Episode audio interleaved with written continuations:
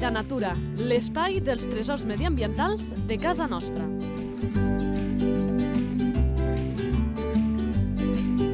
Un espai conduït per Francesc Balanyà.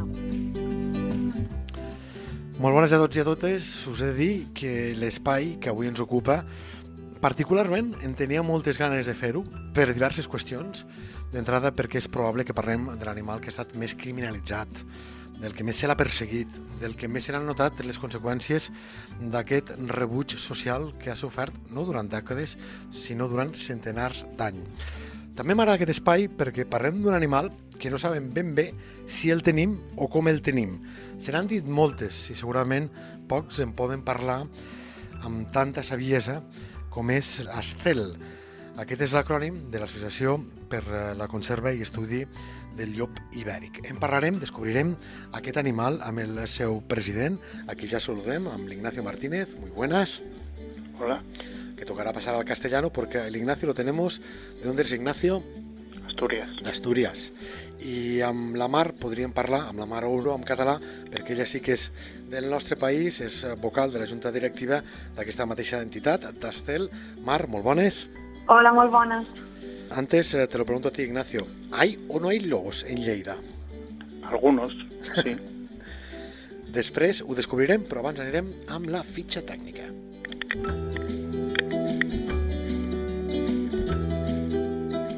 La fitxa tècnica. Nom comú. Llop, Nom científic.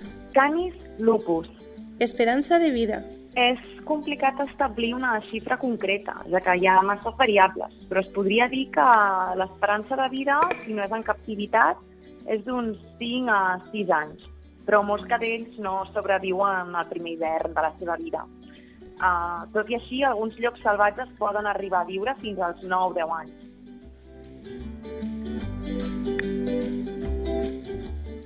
Alimentació. És carnívor, consumeix preferentment ungulats eh, silvestres, especialment cervis, i en absència d'aquests és un depredador flexible i les seves preses varien de mida, eh, des de petits rosegadors, com talpons o ratolins, fins a grans ungulats, com ants o bisons. Pot incloure la dieta carronya, també, i descarts alimentaris d'activitats humanes. Y Ignacio, no sé si también, porque Mar nos ha dicho muchos alimentos, conejos mmm, le deben gustar, se los debe comer. Todo lo que encuentra en la vida es complicada siempre.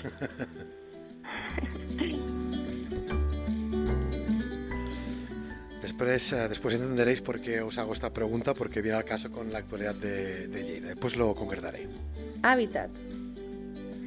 Originalment, el llop era un dels mamífers més àmpliament distribuïts a, al món. Tot i això, eh, s'ha extirpat del 80% dels seus territoris originals europeus i nord-americans en els 250 anys últims. Distribució.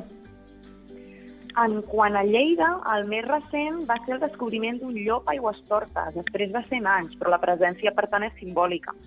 El llop es va donar per extingit a Catalunya el, el 1929 amb la captura de l'últim exemplar al terme municipal d'Horta de Sant Joan, a, a Tarragona, i quasi un segle després es van tornar a trobar indicis de la presència d'aquest cànid a l'àmbit pirenaic i prepirenaic.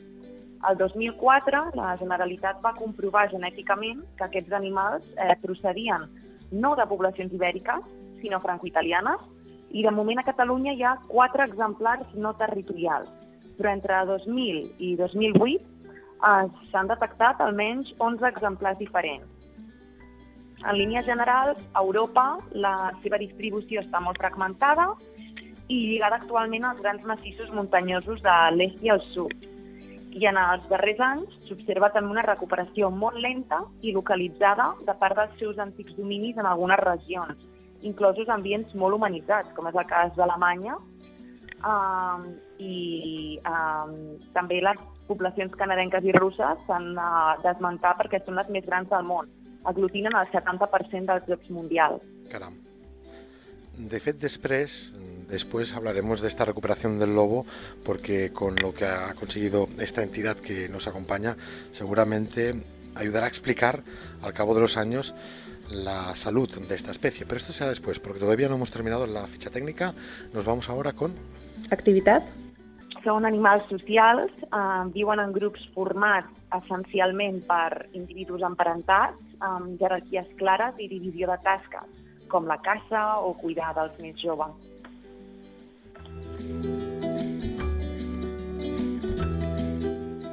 Reproducció.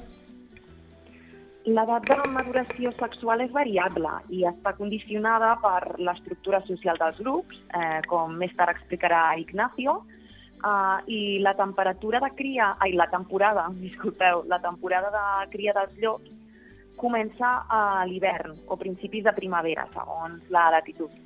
La gestació dura un de 61 a 63 dies uh, i les lloves d'Ibèria donen a llum entre abril i juny. Uh, la mida de la ventrada és molt variable, de 1 a 11 cadells, que obren els ulls als 10-15 dies i es trasleten al voltant del mes i mig, quan comencen ja a alimentar-se de la carn regurgitada uh, pels components del grup. Uh, són altament dependents dels adults i del primer any de vida, a més a més. I ens interessa sempre molt l'ítem que ve a continuació. Salut de l'espècie. Doncs dins d'Espanya es troba en un estat de conservació desfavorable i a Catalunya, dins el nou projecte de catàleg de fauna autòctona amenaçada, que està en procés d'aprovar-se, eh, està considerat de moment, en aquest eh, últim esborrany, com a extint com a reproductor. Mm, després parlarem de les conseqüències que, que té el que estigui en un lloc o altre catalogat, eh? perquè això, això és important. Sí. Curiositats. Els grups estableixen i defensen davant d'altres llocs, eh, defensen territoris de mida molt variable, per exemple, de 75 a 2.500 quilòmetres quadrats, en funció de la densitat de preses i característiques del terreny. Això té a veure amb aquesta capacitat que tenen de regular-se, raó també per la qual és científic parlar de plagues de llocs, perquè entre ells eh, s'autoregulen i es reparteixen al territori. Relació amb els humans. Hi ha tensions amb el sector ramader, eh, degut a que el llop pot atacar el bestiar, eh, tot i que s'ha de dir que les xifres estan sobredimensionades, perquè se sol assumir com a atac de llop el que en la majoria de casos són atacs de gossos silvestres, perquè no solen fer anàlisis genètics. Amb el sector caçador també hi ha tensions, sobretot perquè des del sector caçador el llop és considerat una competència per les mateixes preses i, per últim, és important, sobretot, sempre eh, posar manifest la falsa creença de que el llop ataca els humans. No és veritat, cosa que no passa perquè el llop evita els humans i és molt esquiu. També parlarem d'aquestes falses creències quan arribem al Natura Punta de Llengua, que avui promet ser molt interessant. Eh, Hi haurà una xifra que us sorprendrà moltíssim, però també això arribarà després, encara hem d'acabar la fitxa tècnica. Anem ara amb... Comportament. Doncs, uh, dintre del comportament, uh, jo crec que el que és important enf um, enfatitzar és el caràcter social i jeràrquic que tenen, que els fa uns animals molt més complexes del que se sol pensar. Identificació a la natura. Si volem respectar l'animal i respectar el seu valor en el medi, um, no és mm, positiu uh, per aquesta espècie en concret um, identificar-los dins la natura. És millor deixar-los tranquils perquè s'interfereix amb la seva vida i el seu hàbitat i per prendre una fotografia a vegades es posa en risc la presència del llop perquè és esquiu i altera la seva distribució com a conseqüència. L'observació dels animals, sobretot en determinats espais i més si són animals protegits, a més a més, pot requerir autoritzacions administratives. Anem ara amb l'Ignacio, que nos explicará el, el ítem que viene a continuación, que es de los importantes. Problemàtiques. Sí, básicamente la problemática fundamental del lobo es que es un mito y por lo tanto como mito para los humanos históricamente fue perseguido por ignorancia, por maldad, en todo caso injustamente. Hoy el lobo no es un problema, es parte de la solución para una vida saludable en la península ibérica porque necesitamos lobos para que eh, mantengan poblaciones depredadas en un estado saludable. Se mataba con saña hasta los años 70, se siguió matando legalmente luego hasta el norte del Duero, eh, por caza o por controles y ahora que desde el año pasado no está protegido, está, no, es, no es cazable, no es matable, eh, nos tenemos que preguntar por qué no llega desde el noroeste de la península hasta los Pirineos, hasta el este, hasta el Mediterráneo, cuando en otros lugares de Europa, donde se dejó de presionar al lobo, este recuperó espacios como sucede en Alemania o como sucede en otros lugares, y más, perdona, desplazándose 500 y 1000 kilómetros. y, más... Lo que nos resulta increíble es que eh, los lobos que están apareciendo en Cataluña, en Lérida, en Lleida, estén llegando desde Francia y desde Italia y no estén llegando desde Castilla y León, desde Asturias, desde Galicia. Eh, aquí me gustaría pararme, Ignacio, porque realmente sí que sorprende. Entiendo que cuando dices tenemos que preguntarnos es que tenéis, no sé si una hipótesis o una certeza de cuál sería la respuesta. Pero es que aparte yo añado otro argumento para hacer el interrogante más grande, y es que esto pasa en Cataluña, lo que digo ahora, seguro, pero intuyo que eh, en el resto del Estado la cosa no debe ser muy diferente. Y es que las zonas boscosas, lo hemos explicado otras veces, en nuestro país, en Cataluña, han crecido de un 30 y pico por ciento a un 80 por ciento, que significa que más espacios naturales quedan conectados y, por tanto, uno, como mínimo los que somos profanos en la materia, entenderíamos que esta conectividad tendría que ser aún más fácil que hace mm, décadas, aparte de los elementos que ya has dicho tú, que es el que pasa se está incrementando efectivamente la biomasa por diversos factores, entre otras cuestiones el cambio climático está favoreciendo a que haya más vegetación a que crezca antes, vegetación arbórea, el abandono, si lo queremos decir así, rural, entonces tenemos más hábitat favorable tenemos también más presas salvajes, en muchos casos favorables, y todo esto es contraintuitivo con la idea de que efectivamente el lobo no está donde debería de estar. ¿Y, no está donde debería de estar porque en realidad ah, se le mata mm, si no es legalmente, ilegalmente. Hay, eh, diríamos, dos cortinas de plomo que hacen que no salga del noroeste y hay algo más que dos cortinas de plomo como puede ser eh, veneno, lazos, en fin.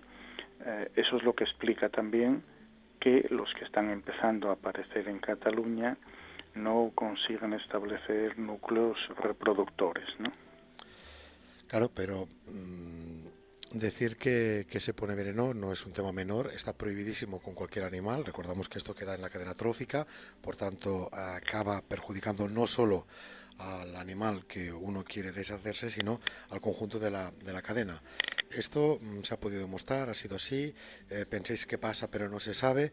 Es decir, bueno, entiendo que son palabras mayores. Últimamente, por ejemplo, lo que estamos constatando es que hay, eh, siempre lo hubo, porque hasta cierto punto es natural, pero lo estamos, mm, decía, constatando con, con frecuencia eh, bastantes muertes, por ejemplo, por atropello, ¿no? Mm, bien, es un hábitat fragmentado, hay multitud de vías de comunicación y es sorprendente, vamos a decirlo así, ya no solo lo que estamos constatando, sino que alguna estadística oficial daba cifras realmente altas de animales atropellados. Ya no sabe uno si mueren de otra manera y luego se atropellan o si realmente son todos los que figuran así como realmente atropellados. En fin, eh, la cuestión es que si no fuera porque eh, se matan por acción humana, no sería explicable, es decir, los lobos eh, del, noroeste de la península, españoles y portugueses, no son diferentes a otros que en Europa, como digo, recuperan territorios en cuanto se les deja de presionar. Si no recuperan esos, estos territorios del resto de la península es porque siguen presionados. Ahora iremos con Mar por el tema de catalán, por el tema de Cataluña. ¿Qué pasaría si aquí tuviéramos un grupo estable? Antes, pero, para que todo el mundo se ubique, eh, vuestra entidad, TASCEL, esta Asociación para la Conservación y el Estudio del Lobo Ibérico, conseguía algo muy importante para este animal. Para la gente que no lo sepa, explican, explícalo, presidente. Sí, eh, nosotros solicitamos en el año 2019 Ah, en España hay dos, hubo dos leyes generales de protección, la 489 y la 42-2007, la que está en vigor, y con la 42-2007 hubo un Real Decreto en el año 2011 que estableció eh, la lista de especies protegidas. Bien, pues entonces nadie había solicitado la inclusión del lobo eh, para todo el territorio en esa lista estaba solamente eh, en algunas comunidades autónomas incorporado ahí. Nosotros solicitamos en el año 2019 la inclusión del lobo para todo el territorio, para toda España, para todo el Estado español en esa categoría y lo conseguimos en el año 2021. Eh, hubo una orden ministerial que incorporó al lobo en el listado. El listado es la categoría básica de protección. Nosotros pretendíamos y pretendemos que esté en el catálogo y por eso estamos discutiendo esto en los tribunales. El catálogo es la categoría superior de protección donde hay que realizar acciones proactivas, acciones en positivo, para que, como se hizo con el lince o como se hizo con otras especies, eh, se haga algo real para que se recupere eh, adecuadamente la especie. Es muy importante decir que aunque estemos hablando siempre de números, no es tan importante el número de lobos. Lo que cuenta es el, los grupos que se puedan reproducir. En este momento podemos estar hablando de 300 grupos en la península, uh, en España, perdón. Deberíamos de llegar a 350 que es una cuestión razonable que significaría que recupera el hábitat del que puede disponer, porque eh, se estaba comentando, un grupo de lobos ocupa una gran extensión. Eh, ocupa una gran extensión porque, como es un superdepredador, se limita a sí mismo y no se reproduce indefinidamente, nunca va a haber sobrepoblación de lobos, eso es un disparate. En realidad, los lobos hay los justos y necesarios porque, insisto, ellos mismos se autorregulan y no ocupan más que el papel que les pueda dar el territorio, el hábitat, las, las presas eh, y ahí ellos ejercen su función de policía. Pues no estaríamos hablando más que de otros 50 grupos, pero eso permitiría volver a conectar con Andalucía, la población de Sierra Morena que está extinta, con el Pirineo, con el sistema central, por supuesto, recuperar los sitios donde tiene que cumplir esa función. Me voy con, con Mar, no sé si, si, Mar lo sabes o si no Ignacio, quien, quien queráis. Claro, estos 50 grupos que dices que serían lo óptimo, mm, acabas de decir que hay 300, que faltarían estos 50. No sé si estimáis cuántos de ellos sería conveniente que, hubieran en, en, Cataluña. ¿Habéis hecho estos, esta estimación? No está hecha específicamente porque aquí tenemos que tener en cuenta que Cataluña tiene un papel clave porque es el punto donde se puede producir la unión con las otras poblaciones. Es decir, la, la, población italiana es la que está expandiéndose y eso tiene mucho mérito con, a través de Francia y llegando. Entonces ahí presumiblemente se tiene que dar esta conexión o este roce o este choque, ¿no? con lo cual pues eso el, el factor de conectividad es más importante para nosotros que el número. Hmm. Lo que importa es que eh, resolvamos los problemas genéticos, porque aunque estemos hablando de 300 grupos, estamos hablando de pocos linajes, que es algo importante que la gente no entiende. No es tan importante el número de ejemplares como que haya una población diversa porque tengan eh, mantengamos linajes variados, ¿no?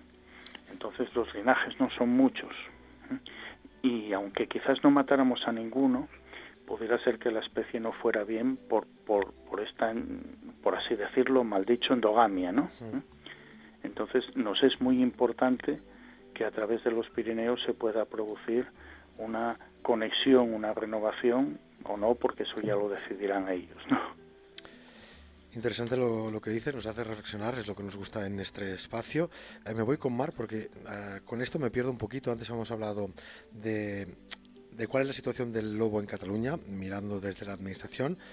Recuérdanos un poco lo que has dicho, pero también aprovecho para preguntarte que, claro, si tenemos esta legislación que es estatal, no obliga a Cataluña a, no sé si lo digo bien así, a tomar determinadas, determinadas posiciones de, de, defensa de este animal o no tiene por qué.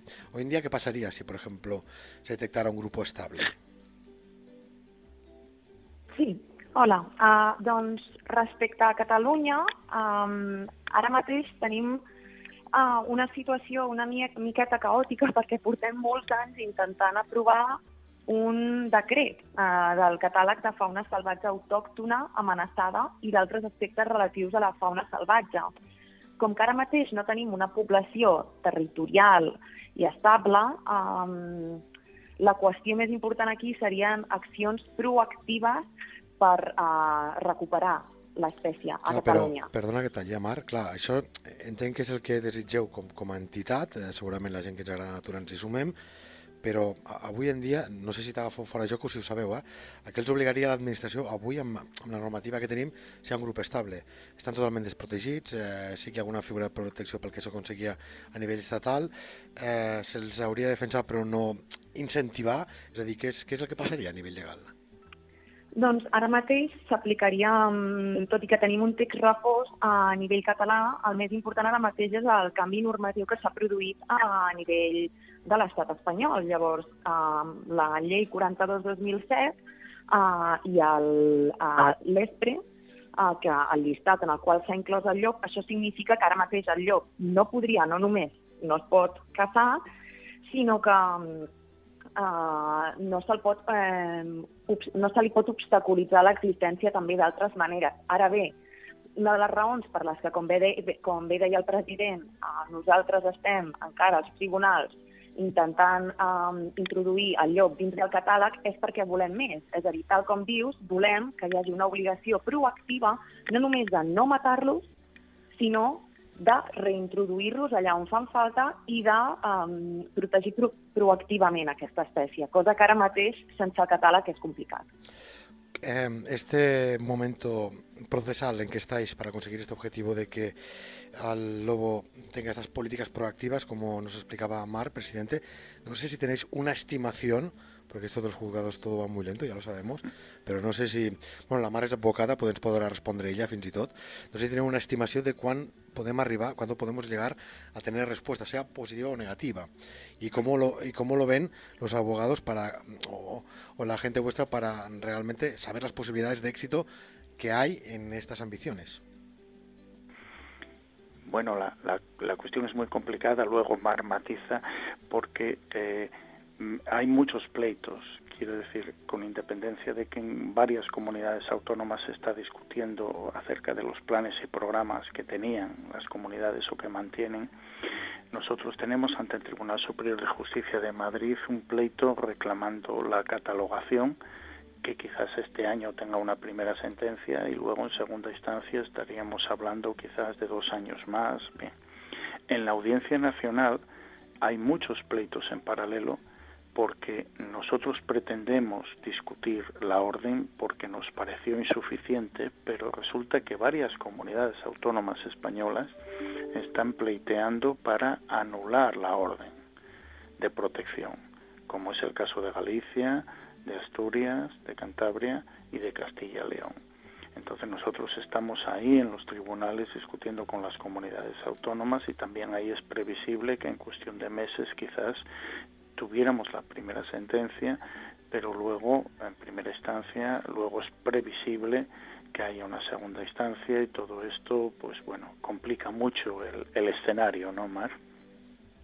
Sí, la verdad es que tenemos un panorama muy revuelto a nivel de litigación. Años. Años, años.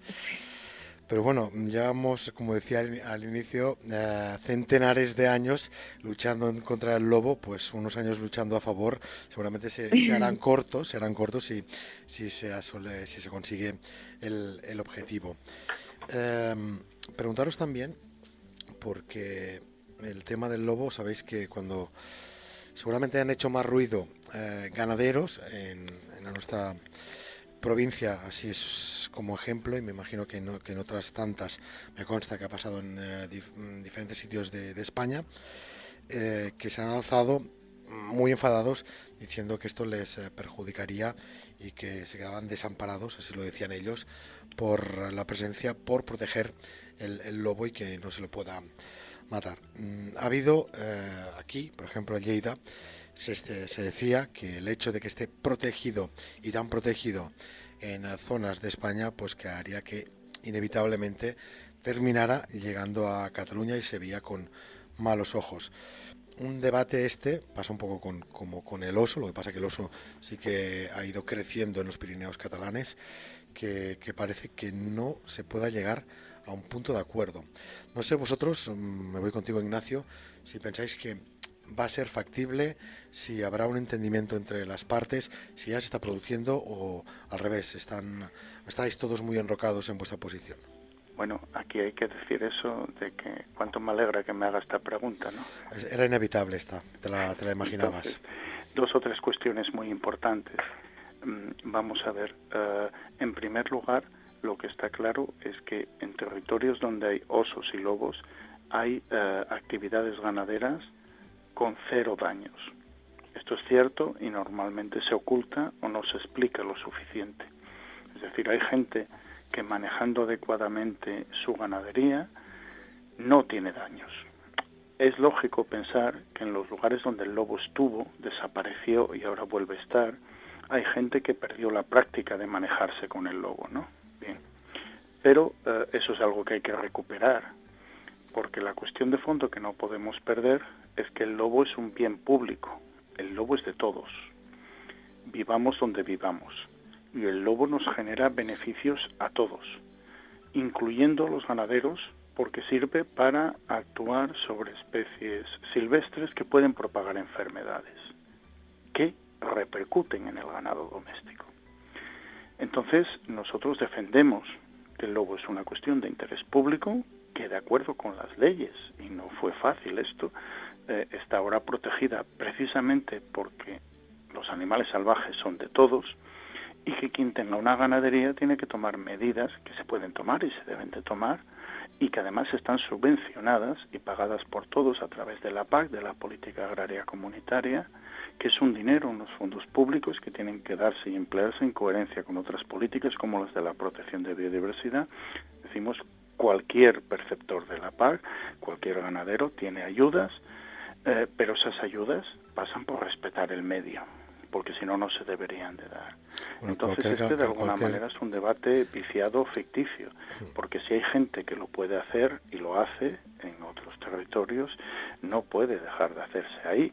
Eh, todo es cuestión de hacer un pequeño esfuerzo y todo es cuestión de que los gobernantes que destinan o manejan esos dineros públicos expliquen a la gente que si se les está dando dinero de la PAC, que es de todo, se les está dando para proteger una especie de interés comunitario, que es su definición correcta, que es, que es el lobo. ¿no? En todo caso, el debate jerárquicamente no es, no es equiparable. O sea, primero tenemos que poner lo que es de todos y lo que es eh, privativo o de algunos tiene que estar subordinado a lo primero, sin ánimo de ofender. Nosotros venimos manteniendo que los ganaderos no pueden decidir sobre las especies silvestres. Tienen intereses legítimos, pero hay que estar pues, con un poco de respeto por el marco que nos dotamos todos y que nadie cuestiona, ¿no, Mar? Sí, y además añadir eh, que precisamente ah, recientemente ha habido una sentencia del Tribunal Constitucional en la que ha recalcado algo que desde nuestra asociación se lleva tiempo eh, poniendo de manifiesto que es esta jerarquía entre el valor del medio ambiente a nivel constitucional y que mm, es superior al de, en el caso del Tribunal Constitucional con la Comunidad de Castilla y León, se trataba de, mm, eh, subordinar la caza como un valor eh, inferior en comparación con el de la biodiversidad, pero que podemos trasladarlo también en los términos en los que comenta el presidente, es decir, es lo mismo medio ambiente como bien público y luego lo que es una actividad privada sectorial. La, cuestión del constitucional es muy interesante porque Castilla-León eh, donde nosotros ganamos alguna sentencia eh, anulando la posibilidad de que se pudieran matar lobos por caza porque se anuló el plan del lobo, etcétera, Castilla y León incorporó al lobo en su normativa como especie cinegética. Cuando vino la protección para toda España, hubo un conflicto constitucional. Y entonces la cuestión de fondo es que Castilla y León decía, la caza es competencia mía y sobre la caza yo decido qué especies en mi territorio se cazan y el gobierno de España en su sitio decía, oiga, eh, si lo hemos incorporado porque es legislación básica del Estado en el, en el listado de especies protegidas, eh, parece de cajón que no se pueda matar por caza. Bueno, en este debate el Tribunal Constitucional dijo que por supuesto podía eh, el Estado legislar la incorporación y que eso subordinaba otras cuestiones. eso es un elemento muy importante es decir, eso ya no tiene de alguna manera vuelta atrás, ¿no? Luego entonces eh, miremos por lo público, por lo de todos, que es el lobo, y respetando lo de cada uno entendamos que son actividades privadas que hay que encajar en la primacía de lo público y esto es algo que no debería de tener color político, vamos, porque encima lo estamos subvencionando generosamente. Y mm, sin, o sea, para nada quiero parecer que diga lo contrario, porque no, no lo pienso. Sí que es cierto que seguramente el, debate, eh, al punto que se le ha puesto los ganaderos de importancia, eh, vuestra reflexión es muy buena, muy, muy acertada, pero en cualquier caso, sea o no cierto, compartan o no nuestros oyentes eh, lo que decís o pensáis, piensen justo lo contrario, dejando de banda este vamos a decirlo así, ámbito más legalista o ámbito más, más de país, y que hay el ámbito más moralista, y es donde me gustaría entrar, en que seguramente, mm, sea cual sea, insisto, el otro, la importancia del otro, en esto sí que hace falta eh, que las posiciones se, se, acerquen. Y antes decía Mar, y por eso a mí me gustaría pararme aquí, porque también es vocación de este espacio, que lleguemos a este punto de aproximación entre ambas partes. Decía Mar, cuando hablábamos de, la relación con los humanos, que muchas veces se le ha atribuido al lobo ataques que no eran de él, sino de perros silvestrados. Me imagino Mar, y si no Ignacio, que debe pasar me imagino ¿eh? que se deben ver las, las huellas que deben ser idénticas o muy parecidos por y deben decir pues mira el lobo no se investiga es decir por qué pasa si no es esto que se le atribuye al lobo cosas de perros asilvestrados que sabemos que hacen mucho daño y poco se habla de ello en las noticias. Mar. Mm, sí, puede ser, por ejemplo, en base a las huellas, pero mm, de todas maneras la cuestión es que por defecto se atribuye al lobo. Incluso hace poco había una campaña por parte de una asociación de ganaderos em, en la que pedían, de hecho, como una medida de protección del sector ganadero, que cualquier daño a la cabaña ganadera se atribuyera por defecto al lobo. Ya ni siquiera, ni siquiera pedían realmente que hubiera un estudio preliminar, ni siquiera pues en base a las huellas. Es, que, aquí, Mar, voy a salir en defensa de la ganadería. Eh, yo hace 20 años que hago un programa de agricultura y ganadería, me lo conozco muy bien y sé que con el tema del oso ha pasado muchas cuestiones y en su cabeza está, y creo que es legítimo, el, la preocupación, el ver cómo se ha gestionado el tema del oso costó mucho el tema de que hubieran indemnizaciones al, respeto, pero claro, todo el mundo fácil comprendió las indemnizaciones directas, es decir, ese animal, hablamos del oso, pero vamos a trasladarlo con el tema del, del, lobo, hay un daño directo, pero claro, los indirectos no se contemplaban de ninguna manera, y esto lo reconocen los, los mismos ecologistas y la gente que, que, que procura como Fundación Oso el, el bien de este plantígrado, que claro, que hay efectos eh, indirectos, como que cuando el animal ataca en una zona, las ovejas no quieren volver, o que a veces cuando se van eh, de estampida, si caen por un barranco, claro, es por la presencia del oso que los ataca, pero es un daño indirecto que no cubre la administración. Me imagino que, como decimos en catalán, están escaldats, están ya alertados, y a lo mejor piden esto por haciendo la traslación por lo que pasa con el oso, no sé. Sí, exacto, no. Eh, a ver, obviamente ellos están en su derecho de quejarse y como también pues dice la expresión, no, quien no llora no mama. Yo, eso evidentemente es legítimo, pero también por otra parte, cuando hay dinero público de por medio, pues hay que hacer al menos unas indagaciones eh, mínimas. Y por poner solamente un ejemplo muy interesante, en otros países donde no hay lobos se producen igual o más ataques al ganado por parte eh, de perros, como por ejemplo, de mayo de 2018 a mayo de 2019, el número estimado en Escocia de ataques a ganado ovino por parte de perros fue de entre 4.500 a 10.000, eh, con una media de unos 7.000 en ese año. Es decir, no se puede, se tienen que poner las, a llamar las cosas por su nombre. Entonces ya dejo ahí una que continúe, pero mm, solo poner de manifiesto lo importante que es también separar el lobo de Sí, todos sí. los otros agentes de, que pueden causar ese daño. Por eso decía yo antes, antes de que sigas Ignacio, te doy la palabra, que seguramente, eh, eh, independientemente del debate, si son ataques de perros, ya no hablo por las subvenciones, eh, por eh, las compensaciones económicas que puedan haber, pero claro, si se le atribuye a este animal muchos más daños de los que ha hecho, pues seguramente en lugar de evolucionar, involucionaremos y pasará esto que pasaba antes, que se criminalizaba hasta el punto que hay muchos, muchos ejemplos, pero es que en el 27 de enero del 1788 se publicaba en España, en España, una rey, una real cédula, lo hacía el rey Carlos III, Carlos III, para exterminar no solo el lobo, sino también zorros, genetes, gatmesques o lynch, entre otros animales. ¿eh? Ignacio. Sí, a ver, primero una reflexión sobre los daños. Eh, vamos a ver, eh, es muy diferente el manejo del ganado entre territorios de España. eh, es, Claro. es muy complicado hacer generalizaciones, ¿no? Claro. No es lo mismo cómo se maneja en sitios húmedos, cómo se maneja en sitios secos, no es lo mismo las prácticas culturales, pero en fin, antes decía, y esto es importante, que si el ganado está, aunque sea en extensivo, pastoreado, prácticamente los daños son nulos. Pero con independencia de este aserto, que, se puede demostrar, ¿m? ah, la cuestión de fondo está en que eh, hay lugares donde desde que se pagan daños no muere ninguna vaca de muerte natural, como sucede en Asturias. Eh, los daños se pagan eh, con independencia de que eh, los perros puedan matar, los perros mm, muchas veces de los pueblos, los perros asilvestrados, de que el animal muera por cualquier cosa y el lobo luego pase a carroñear, porque el lobo muchas veces carroñea, si, si tiene la oportunidad, porque no lo va a hacer.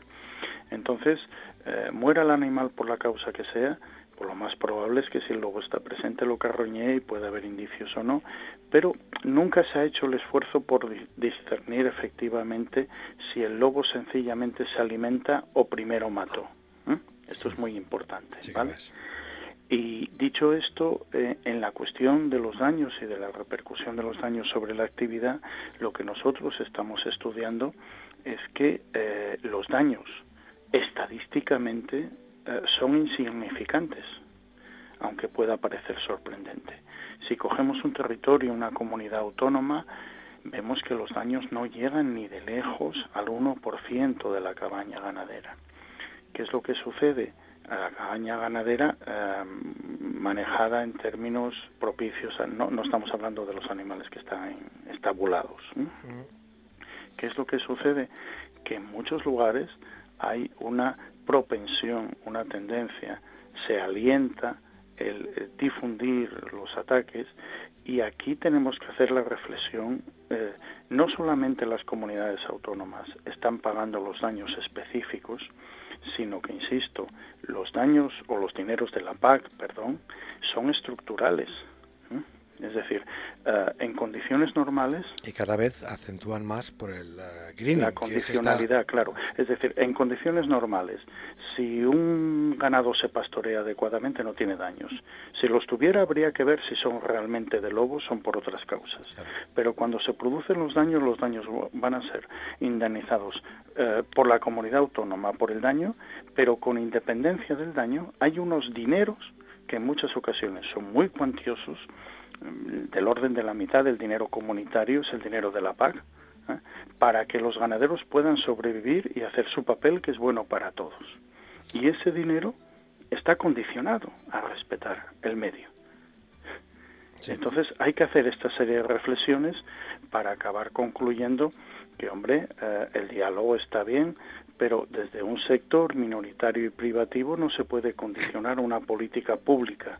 ¿Eh? Es decir, eh, por supuesto, cada uno que defienda sus intereses y los defendemos todos civilizadamente. No, quería entrar mucho en este debate, ¿eh? pero el interés del ganadero no puede uh, sobreponerse al interés de la vida silvestre, ¿no? Claro, Entonces, el, claro, el, cuando el se habla interés... de consenso, decir, bueno, eh, que también eh, el nosotros del... no podemos discutir si matamos más o menos lobos, ¿no? No, no, no. Podemos discutir que luego, o podemos de- decir, oh, es estupendo que se pague, que se indemnice, y eso es otro debate, ¿no? Claro, Pero, en fin. yo no, sí, no, no quiero entrar más en esto porque de luego hay muchas cosas más que me gustaría poder abordar, pero sí que decir que, eh, que ganadería y agricultura, para mí, para mí es una humilde opinión, no son sectores cualquiera. ¿Qué quiero decir? Que en esta pa- España vaciada, pues seguramente si no hay la actividad principal, que son estas dos, que son, como decimos en catalán, el pal de pallé, los que seguramente vertebran que haya muchas más cosas, pues si se ven amenazadas, pues evidentemente es una cuestión estructural y de país y por tanto sí entiendo que en el debate como mínimo se les tenga que escuchar. Esto no significa, y lo digo en mayúsculas, que tengan razón en todas sus pretensiones. Y en el tema del lobo, eh, seguramente hay muchas cuestiones que, como muy bien apuntáis, o se han exagerado, o no se conocen, o, evidentemente los pros y los contras, porque en la vida a veces no todo es blanco y negro, pues hay, hay un gris que estaría bien em, conocer. Por cierto, en agricultura y ganadería, mm, cambio de cuestión, de tercio, hace unas semanas, em, pero no es algo nuevo, otra entidad ecologista, Ecologistas en Acción, Ecologistas en Acción, también lo había hecho Ipcena, que es de aquí de las Terras de Lleida, decían que si tuviéramos más depredadores, pues plagas como las de conejo, que hay muchísimos, que se han hecho mil, por eso antes decía a la ficha técnica, preguntaba a, a Ignacio si comían eh, conejos, que imaginaba que sí, pero que quería que quedara claro, pues decían estas entidades que si tuviéramos estos depredadores seguramente ayudarían a controlar estas plagas. Un bien que para sectores, sectores como el cereal, la fruta, pues eh, lo Exacto. piden desde hace mucho tiempo. ¿Os sumáis a, a lo que dicen ellos? Si nos apartamos del equilibrio, luego lo pagamos todos, ¿no? Y el equilibrio es respetar que el lobo cumpla su papel. El lobo controla los jabalíes, el lobo, lobo controla los conejos, el lobo eh, controla hasta los topillos, porque se come topillos, tiene hambre, que la tiene. ¿eh? Entonces, eh, cuanto más respetemos el papel del lobo como superdepredador, mejor nos va y antes apuntaba incluso económicamente porque por ejemplo el lobo es bueno para que no haya tuberculosis bovina el lobo es bueno para que no haya peste porcina o es que alguien no lo valora esto. Los cazadores no van a resolver lo que no resuelve el lobo ¿Mm? y entonces el lobo siempre va a estar actuando como superdepredador es un papel que no le tenemos reconocido porque no lo entendemos quizás en términos generales y que además no le pagamos lo suficiente. Le tendríamos que estar pagando ese papel eh, no matándolo ¿eh? entendiéndolo públicamente colectivamente porque el lobo es el que va a actuar sobre los animales básicamente que están enfermos ¿eh? y va a sanear cuando se habla de las campañas de saneamiento ganadero que hay que hacer con los animales estabulados, yo a veces hago el símil. Es que el lobo es el veterinario nuestro en el monte. Y eso luego, ¿quién lo paga? Lo- Pues dejémoslo, dejémoslo hacer, ¿no? ¿qué Imagínate lo que sería si la peste porcina volviera, porque a lo mejor el lobo no, no le dejamos matar suficientes jabalíes ¿eh? y de repente nos prohíben la, la exportación Lo que, lo que dice el Ignacio, eh, Ignacio es muy importante para la gente que no sepa qué es esto de la peste porcina. Es una enfermedad que solo afecta a los animales, no a las personas. Lo llevan los jabalíes. De, de hecho, los jabalíes son vectores de 24 de las 25 eh, enfermedades más preocupantes para el sector porcino. Lleida está al frente de lo que es la economía en este sector y nos han dicho siempre los ganaderos, solo que se detectara un solo caso un solo caso de esta enfermedad en cualquier punto del estado, aunque fuera en Extremadura, de la noche a mañana se cierran las exportaciones de carne y esto para el conjunto de España, pero para Lleida en particular, sería no un, un golpe económico, sino la ruina de el sector. Y en Lleida este es el primer sector económico, no de la agricultura, sino del conjunto de la demarcación. Y en eso el lobo, claro, hace esta frontera mm, que eh, se han detectado los últimos casos en Bélgica, los más cercanos a Bélgica, muy cerquita de la frontera en Francia, por tanto es un temor que esta malaltía llegue aquí y cause pues estos problemas que nos explicaba ahora Ignacio. Mar, ¿volías de alguna coseta? No, no, no, res, Bueno, estic d'acord. Hoy, hoy, hoy, hoy haremos récord del podcast más, más largo. No sé si estoy robando mucho tiempo. Eh, dos cositas más antes, y también os dejaré porque con el lobo se puede hablar de tantas cosas. La, la vocación es, Yo es- más, te diría, por ejemplo, si necesitamos tiburones en el mar para Sí. que al final Sí, sí. no haya, por ejemplo, medusas, porque todo Sí, sí. tiene un equilibrio, Sí, nosotros necesitamos lobos en, en la tierra, ¿no?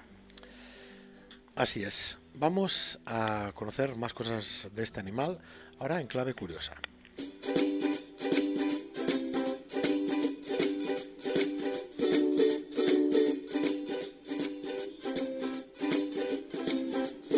¿Sabías que Que yo Bueno, siempre os digo que es el apartado que más me gusta porque descubrimos cosas de nuestros animales que nos sorprenden muchísimo. Espero que el lobo no sea menos, Ignacio.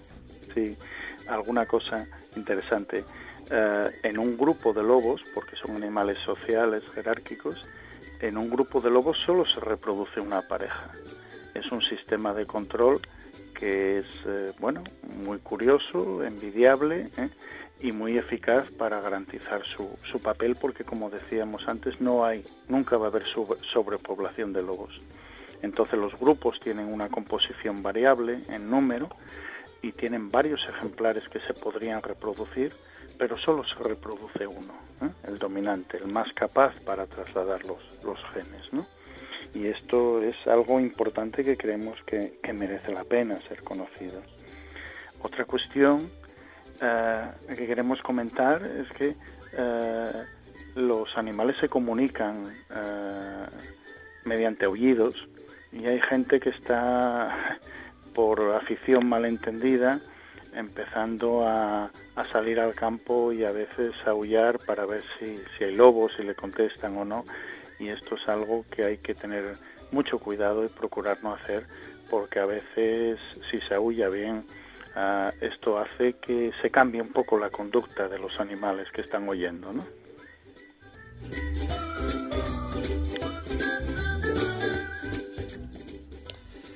I no deixarà de ser menys interessant el que ens depara a la següent secció.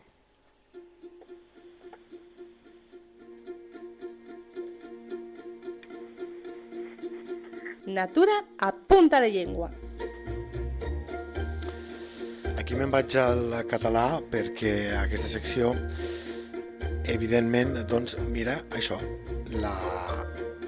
com definim, com parlem d'aquest animal, que deixeu-me dir que passa una qüestió que jo particularment encara no m'havia trobat, que és que el tenim, abans ho deia la fitxa tècnica, estigmatitzat no, lo següent, amb la recerca de frases, de dites populars que surt aquest sol animal, n'hi ha 25 que he detectat en català, n'hi ha 20 més en què surt el llop amb altres animals i finalment parlem de que hi ha una quinzena, 16 concretament, de frases i, i locucions.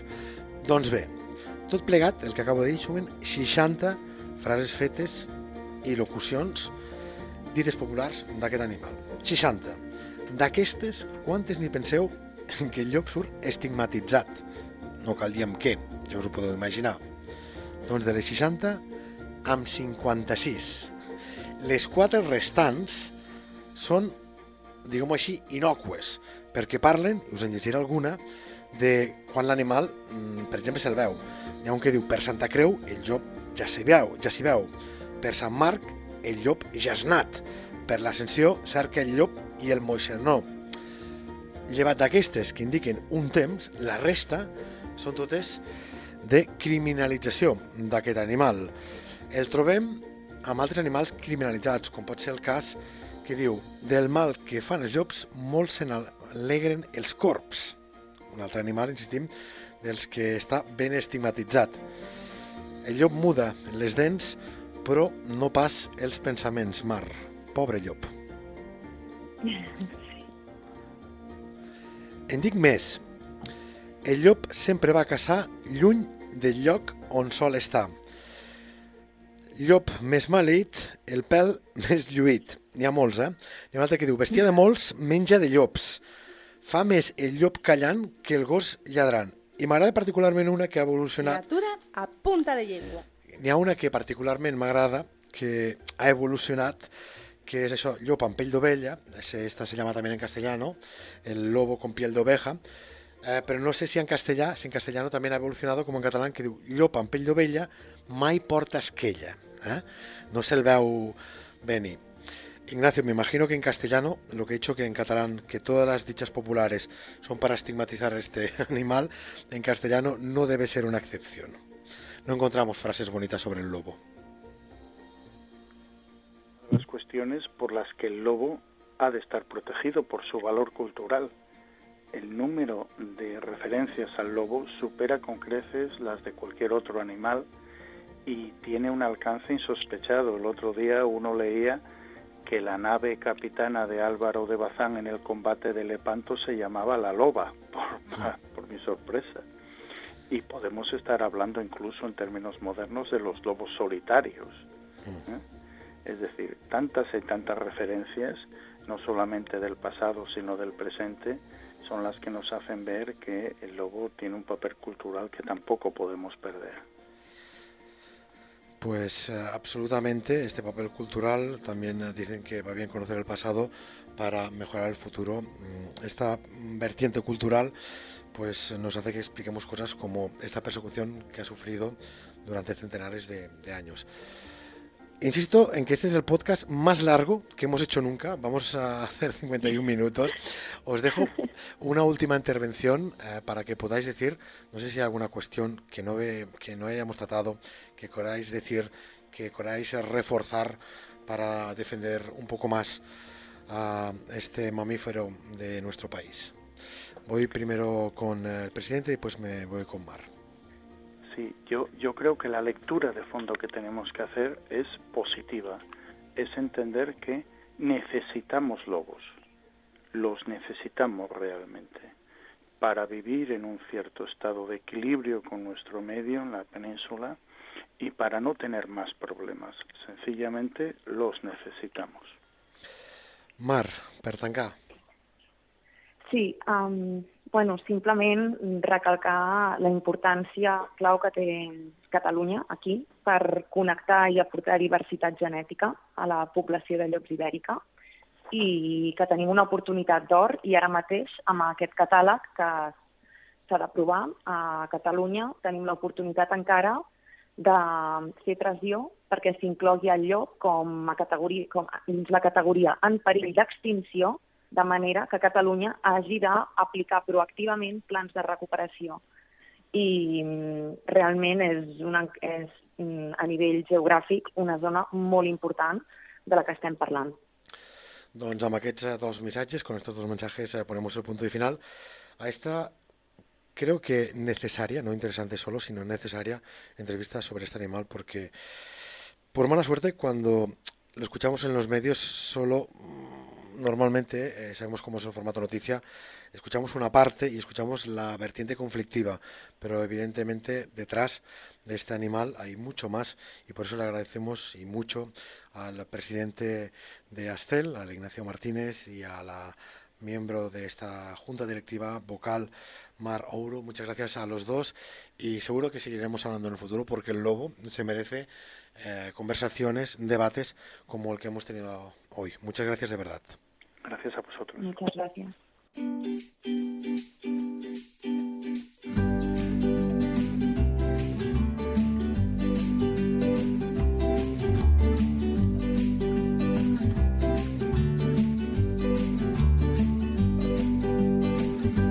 La teva entitat vol explicar un tresor de casa nostra?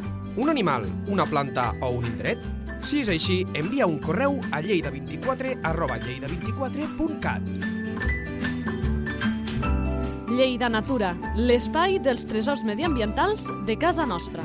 Un espai conduït per Francesc Balanyà.